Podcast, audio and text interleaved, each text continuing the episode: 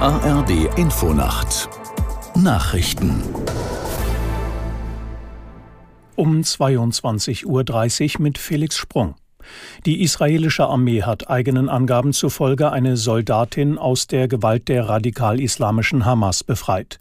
Die junge Frau sei wohlauf und mit ihrer Familie zusammengebracht worden, hieß es. Aus Tel Aviv Clemens Fehrenkotte. Bereits gestern Nacht sei es Armeeeinheiten und dem Inlandsgeheimdienst Shin Bet im Gazastreifen gelungen, die Soldatin aus den Händen der Hamas zu befreien.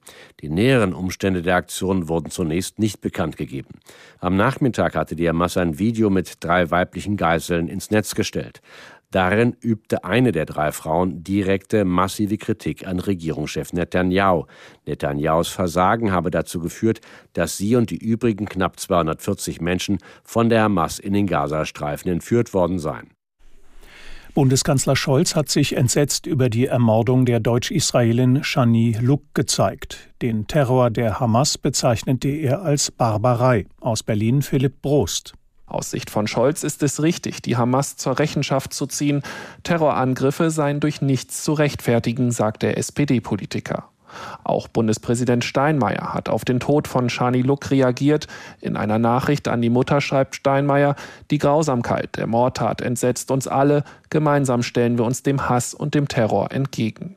Die deutsche Shani Luk ist eines der Opfer des Terrorangriffs vom 7. Oktober auf Israel. Das Auswärtige Amt hat den Tod der 22-Jährigen bestätigt.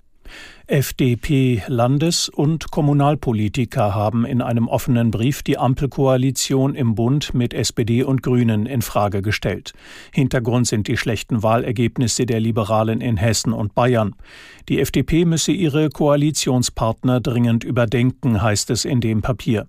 Es wurde von 26 Politikern aus Schleswig-Holstein, Hamburg, Mecklenburg-Vorpommern, Rheinland-Pfalz, Bayern, Baden-Württemberg und Nordrhein-Westfalen unterzeichnet. Es trägt den Titel Weckruf Freiheit und richtet sich an die FDP-Bundestagsfraktion und den Bundesvorstand.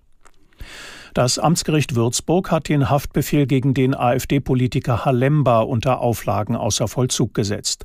Halemba müsse sich nun einmal wöchentlich an seinem Wohnsitz in der bayerischen Stadt bei der Polizei melden, teilte die Staatsanwaltschaft mit.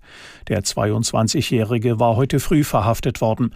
Gegen den AfD-Abgeordneten wird wegen Volksverhetzung und des Verwendens von Kennzeichen verfassungsfeindlicher Organisationen ermittelt. Der Landtag in Bayern hob in seiner konstituierenden Sitzung Halembas Immunität auf. Das Wetter in Deutschland in der Nacht im Südosten Regen, später von Westen Auflockerungen, im Nordwesten zeitweise regnerisch, Tiefstwerte 13 bis 6 Grad. Morgen dicht bewölkt, dabei am Morgen südostwärts abziehender Regen, gleichzeitig von Nordwesten her neuer Regen, Höchstwerte 7 bis 15 Grad, an der Ostsee Sturmböen möglich. Das waren die Nachrichten.